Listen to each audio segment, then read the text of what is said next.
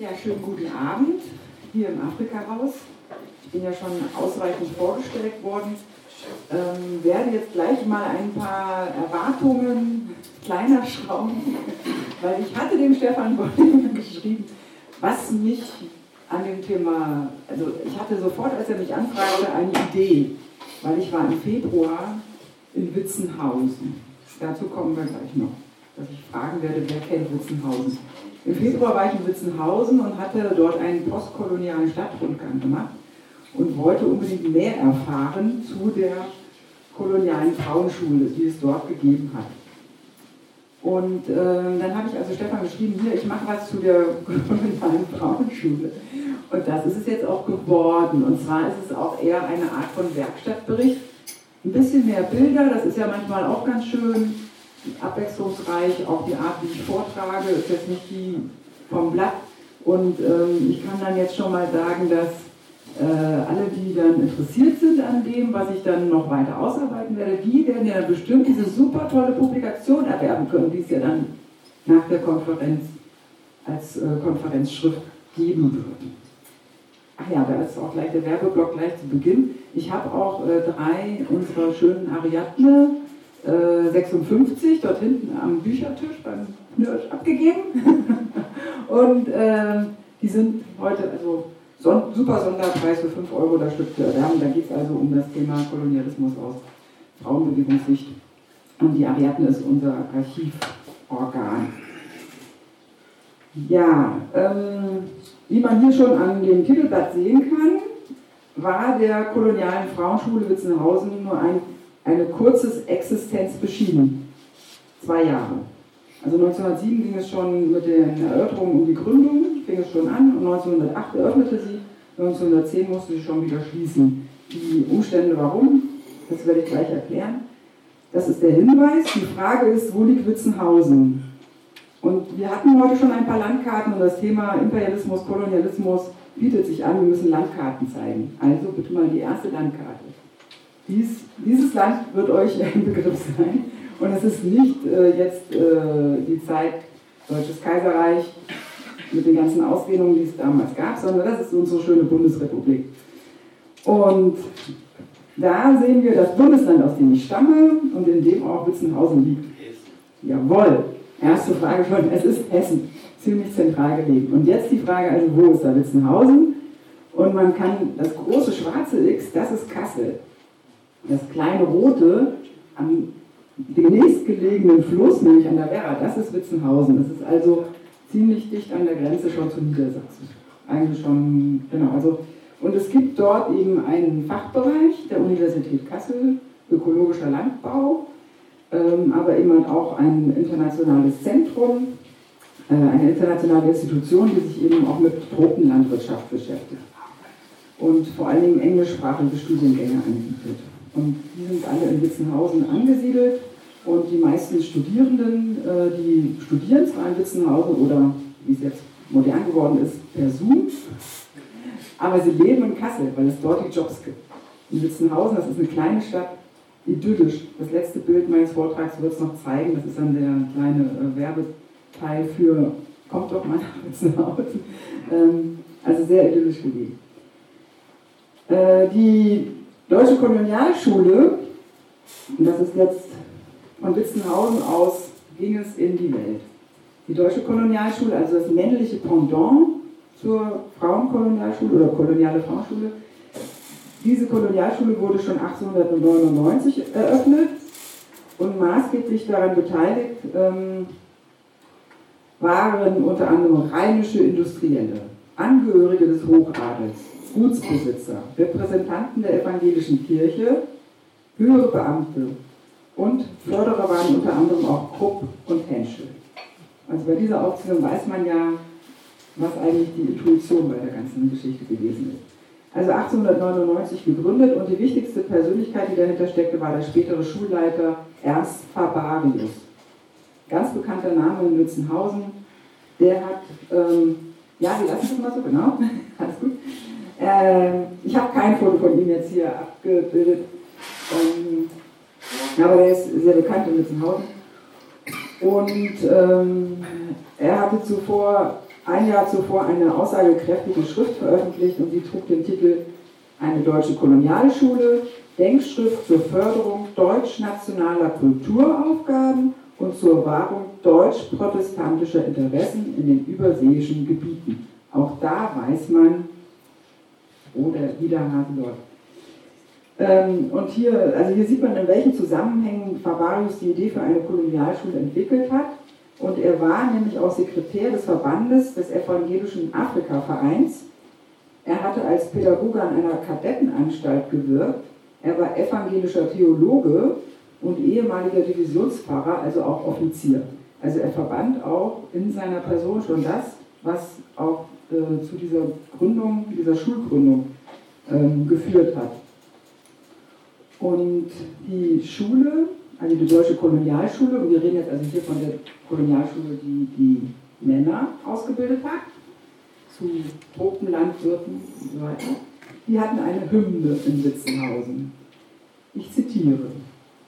Wir ziehen gewappnet auf ferne Wacht der deutschen Kultur Pioniere. In friedlichem Kampfe wir schlagen die Schlacht, dass Deutschland mit Ehren sich ziere. Drum, Brüder, noch einmal zum Schwure die Hand, mit Gott und für Deutschlands Ehre, für unsere Lieben, das Vaterland, geheim und fern überm Meere. Das haben also die männlichen Schüler äh, als Hymne gehabt. Ähm, auch hier ganz klar, äh, worum es geht. Äh, vor allem um deutsche Ehre, Vaterland und ähm, ja, das hat man herausgehört. Also als Kulturpioniere, das wird vor allem bei den Frauen noch deutlicher werden. Ähm, auf dem e und hier sehen wir jetzt dann auch äh, ne, auf dem ehemaligen Klostergut St. Wilhelmi das wohl günstig zu haben war damals, weil es war wohl ein bisschen runtergekommen, sollten innerhalb von vier Semestern Diplom-Kolonialwirte ausgebildet werden. Die Schüler waren zwischen 17 und 27 Jahre alt. Dieses Alter spielt auch nachher noch eine Rolle bei der Diskussion, warum wurde die Frauenschule geschlossen oder was gab es für Streitereien und Querelen. Ähm, das waren also Männer in jungen Jahren. Und die haben sich auch nicht alles gefallen lassen. Und die hatten auch andere Interessen, als nur nach Übersee zu gehen. Ähm, Barbarius aber leitete die Schule bis zu seinem Tod 1927 in sehr autoritärer Art und Weise. Sehr protestantisch, könnte man auch sagen. Ähm, bis zu ihrer Auflösung absolvierten insgesamt äh, 2308 Männer die Ausbildung. 2308. Und die Bildungsinhalte, die sehen wir jetzt hier, äh, für die Ausbildung der zukünftigen Siedler, Plantagenbeamten, Pflanzer, Landwirte, Viehzüchter und Obstbauern waren also sehr vielgestaltig. Es waren Sprachen dabei, ähm, es waren praktische Sachen, Kulturtechnik, Obstbau. Ähm, also es war sehr landwirtschaftlich ausgerichtet. Anfangs schien es dann auch sehr einfach, diese Inhalte auch für die Frauenschule zu übernehmen. Also diese Inhalte im Prinzip. Sehr praktisch gedacht ähm, ergänzt durch Aspekte der Hauswirtschaft. Ja klar, also weibliche, ähm, weiblich prädestinierte Aufgabengebiete würde man ja jetzt dann denken.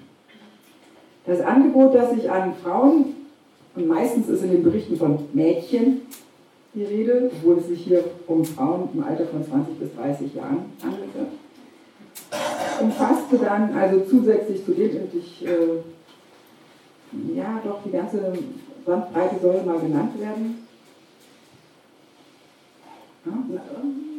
Ja, kann man lassen. Äh, Geografie, Völkerkunde, Kolonialgeschichte, Ernährungslehre, Chemie, Tierheilkunde, Tropengesundheitslehre, verschiedene Sprachen, darunter auch.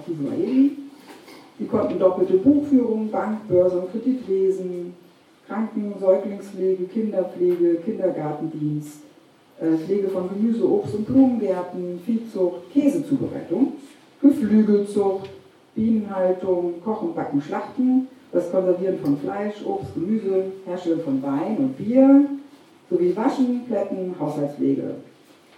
Und dann auch so Kleinigkeiten mit ähm, mal was reparieren, also Fensterscheiben tapezieren, alles das, was man in der Kolonie ja so zum Überleben braucht. Also man könnte schon so sagen, das Handwerk eines Siedlers und in dem Fall ja dann einer Siedlerin. Ähm, was, wer steckte hinter der Gründung der Frauenkolonialschule? Das waren vor allem jetzt, ich habe es vorhin aufgezählt, bei der deutschen Kolonialschule, also bei den Männern, der da mitgemischt hat. Bei den Frauen kamen entsprechende Frauenvereine zum Tragen, die das als eine gute Idee empfunden hatten. Und das war der Frauenverein für Krankenpflege in den Kolonien, der Verein Frauenbildung, Frauenstudium. Und das ist einer von wirklich ein sehr bekannter bürgerlicher Frauenverein gewesen damals, Frauenbildung, Frauenstudium. Deutsch-Evangelischer Frauenbund, und da ist es witzigerweise so, dass der sich 1899 in Kassel gegründet hatte, der DEF, Deutsch-Evangelischer Frauenbund. Sein Nachlass ist im Archiv der Deutschen Frauenbewegung. Rheinisch-Westfälischer Frauenbund und der Deutsch-Koloniale Frauenbund, später Frauenbund der Deutschen Kolonialgesellschaft. Das waren also die ähm, Vereine, die hinter der Gründung steckten, die sich dafür stark machen. Das war außerdem auch ähm, die Kaiserin Auguste Victoria dabei gewesen. Äh, sie hatte mehrfach Wilhelmshöhe besucht in Kassel und hat auch mehrfach Witzenhausen besucht, also als es noch eine Männerschule war. Und auch sie sprach sich dafür aus, dass eine Frauenschule Sinn macht. Und ähm, idyllische Postkarten, wie es jetzt hier äh, im Falle der, also hier sind jetzt nur die Männer zu sehen, die gab es auch für die Frauenschule. Und das ist eben halt äh, der Wilhelmshof, also dieses ehemalige Klostergut. Und man, also es, so wie es da alles noch existiert, die Gebäude, so ist das heute immer noch zu sehen. Nur die Hühner sehen. Ja, jetzt könnten wir die nächste Folie, genau. So, das ist ein Auszug aus dem Protokoll des Reichstages. Äh, 46. Sitzung, 4. Mai 1907, da war Witzenhausen schon Thema.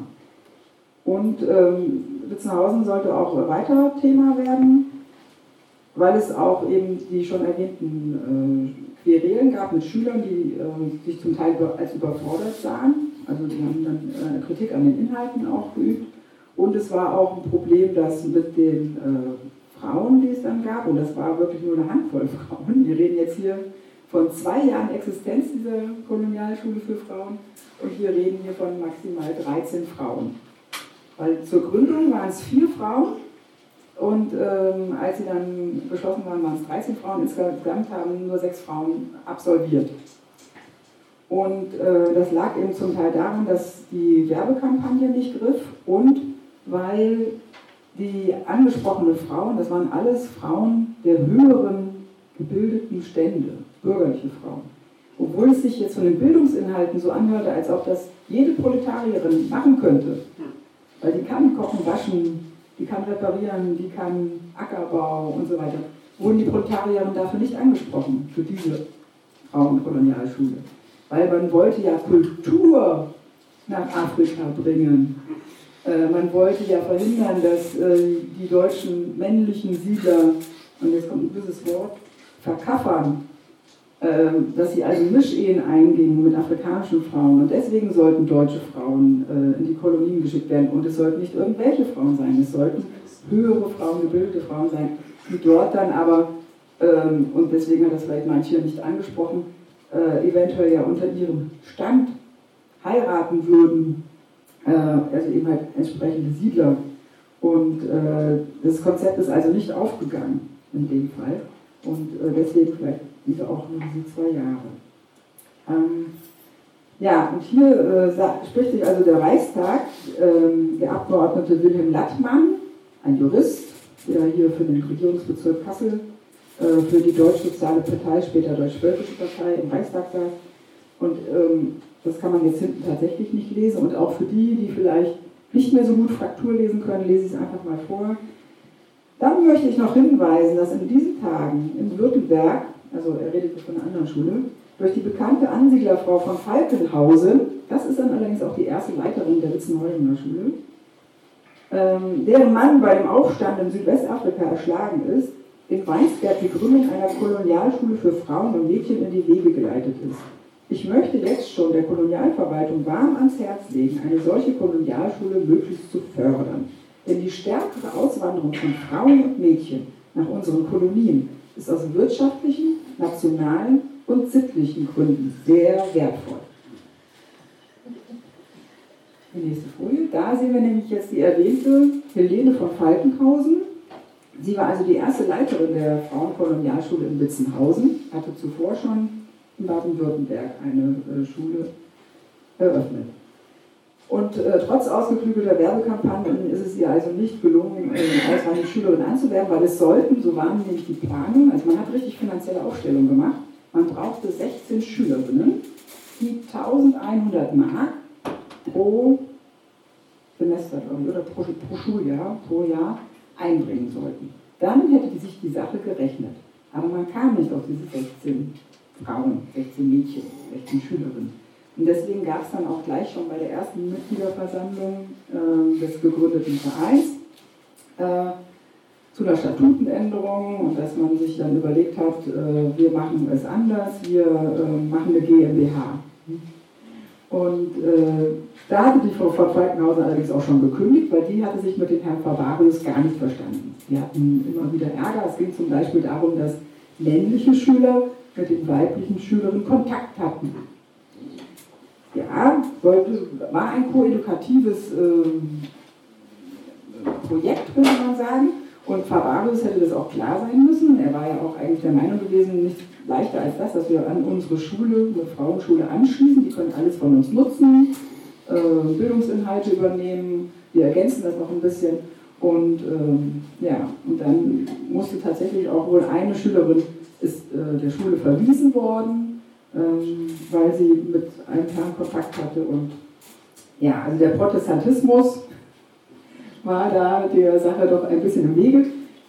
Man kann sehen, äh, später im Nationalsozialismus war das sehr gefördert, dass Mädchen und Jungen gemeinsam campen gingen und ihre äh, Überlebenskurse machen und so weiter. Also hier in dem Fall war das noch nicht so. Ähm so, also 1909 hat sie gekündigt, da waren es gerade mal sieben Schülerinnen. Jetzt kommen die, ja.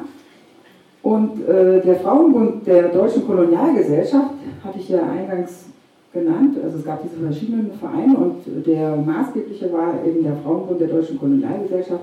Die hatten ein Organ, also sie hatten ihre Mitteilung in der Kolonie und Heimat. Das ist im Prinzip Ware aus dem Giftschrank. Aber auch das kann man, so wie ich jetzt alles, was ich bisher präsentiert habe, aus dem Internet tun konnte. Ähm, das ist nur auch nochmal gesagt als Werbung für Archive und für Digitalisate, die von Archiven stammen.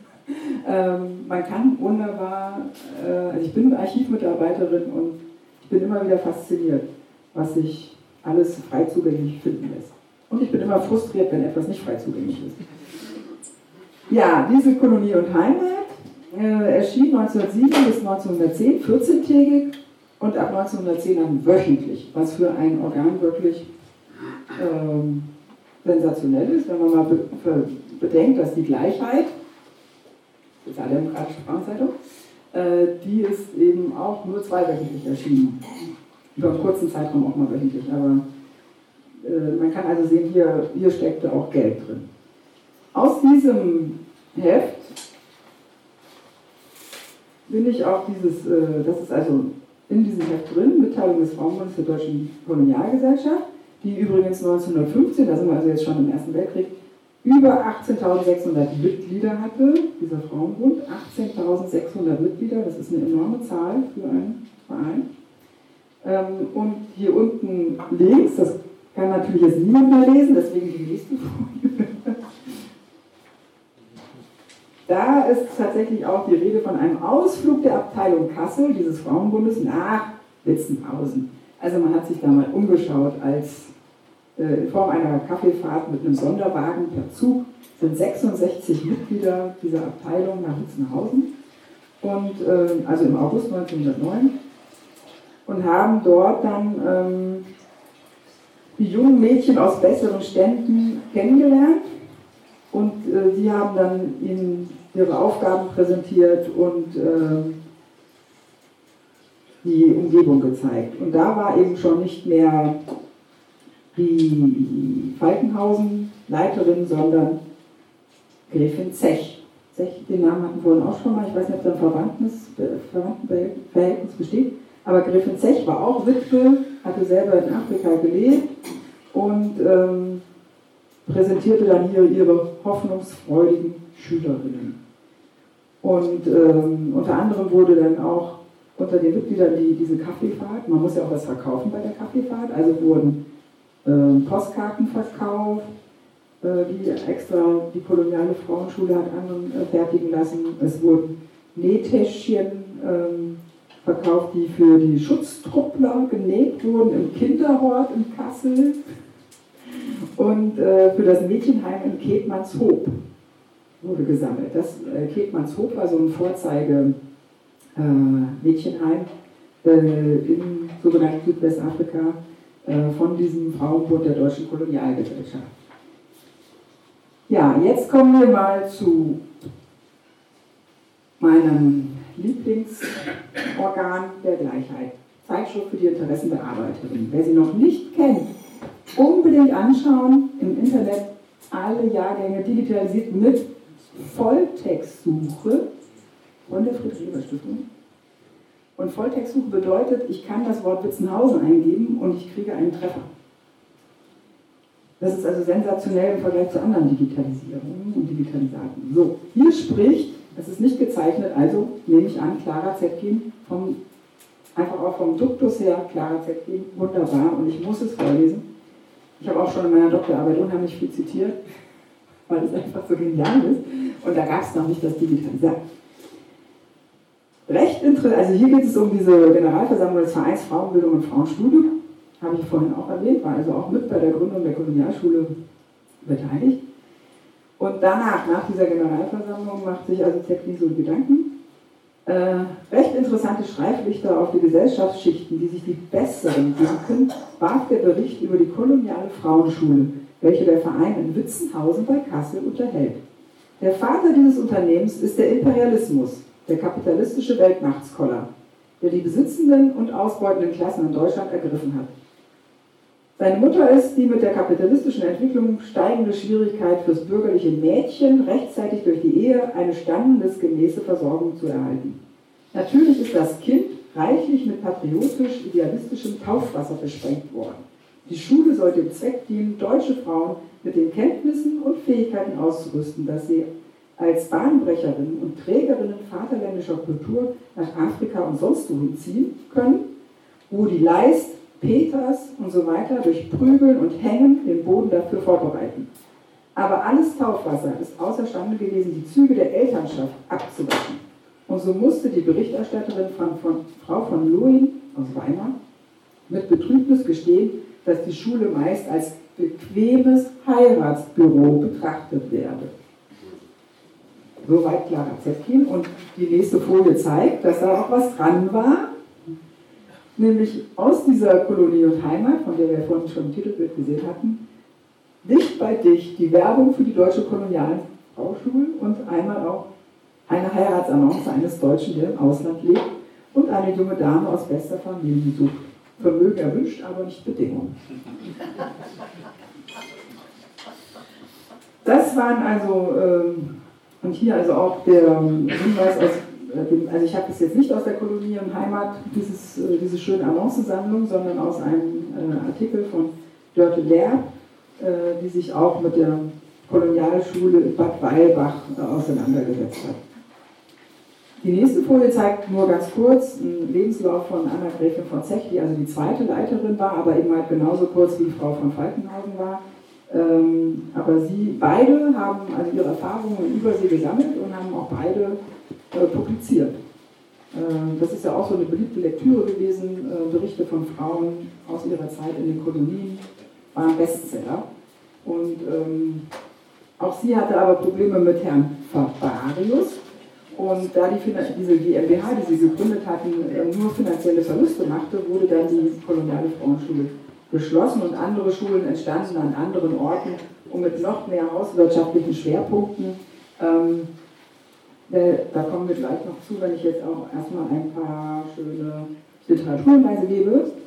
Also hier zum Beispiel das Buch von Katharina Weinbach, wo etwas, was ich jetzt ein bisschen außer Acht gelassen habe. Also was sind natürlich die Kategorien? Rasse, Geschlecht, äh, moderne äh, Kategorien auch wie Whiteness. Also diese ganzen Überlegungen findet man auch in dieser Literatur, die habe ich jetzt für den heutigen Abend nicht dargestellt, ähm, aber das haben Kolleginnen schon äh, in hervorragender Art und Weise gemacht. Für den tollen Konferenzband werde ich mich natürlich nochmal da vertiefen. Das nächste Bild zeigt dann auch ähm, eine andere, also Südseekolonien, äh, die Kolonien, die äh, Witzenhausen vor allen Dingen mit Siedlern versorgt waren, aber afrikanische Kolonien. Ähm, genau, und das hier zeigt so dieses, äh, wie sich die deutschen Siedler immer gern gesehen haben. Äh, ja, Katastrophe. Und das nächste Bild zeigt dann auch, wenn man es hinten gut erkennen kann, so die wehrhafte Frau, die wehrhafte weiße Frau äh, in einer deutschen Kolonie. Also das gehörte auch zu den Bildungsinhalten, dass man äh, mit Waffen umgehen konnte. Und dann das nächste zeigt jetzt nicht einen Bericht zu Witzenhausen, aber zu der kolonialen Frauenschule Rendsburg. Rendsburg liegt in Schleswig-Holstein und auch hier wieder ein sensationelles, also für mich sensationelles Fundstück, dass die Fotoalben von Schülerinnen dieser Kolonialschule Rendsburg digitalisiert im Netz stehen. Und ähm, das hat nämlich die Landesbibliothek Schleswig-Holstein möglich gemacht. Und Rendsburg ist aber jetzt äh, für unsere äh, vor Ersten Weltkriegszeit nicht relevant, aber auch das ist bemerkenswert, dass eben die Werbung für diese Schulen in der Zeit 1908 bis 1910 in Sitzenhausen nicht funktioniert hat, aber in der Weimarer Republik dann extrem. Das ist schon leider bemerkenswert. Aus diesen Fotoalben können wir hier ein paar Fotos sehen. Also ein Gewächshaus, weil es ging natürlich um Pflanzen und Ernährung und äh, Profit machen. Dann ging es auch um Frauen und Pferde, auch ein wichtiges Thema. Ähm, ja, aber eben nicht nur solche lebende Tiere, es ging natürlich auch darum, ums Schlachten, hatte ich vorhin ja auch schon gesagt. Ähm, Frauen sollten in die Lage versetzt werden, ähm, Tiere zu töten. Und man sieht es auch eben halt an der Mode. Ähm, das sind jetzt also die äh, Rendsburg-Bahn. Also die Alben sind von quasi 25 Jahre nach der Witzenhäusener Schule, 27, 1927, 30er Jahre. Das sieht, kann man ja schon ein bisschen auch an, an der Mode erkennen. Ähm, also hier das Handwerkliche, dann hier neben dem Sport, neben dem Höhenrad auch das Schießen. Und das nächste ist dann, man sieht da die Krankenschwester, aber man sieht eben halt auch diese, äh, nein, nochmal so. Ja. Hier unten links, nein, nochmal eins vor wieder. Ja, hier. Das ist so diese eklige Rassekunde, ja. Genau. Und ähm, mit diesem Wissen wurden dann die Frauen auch aus Rendsburg in die Welt geschickt. Und jetzt das letzte Bild.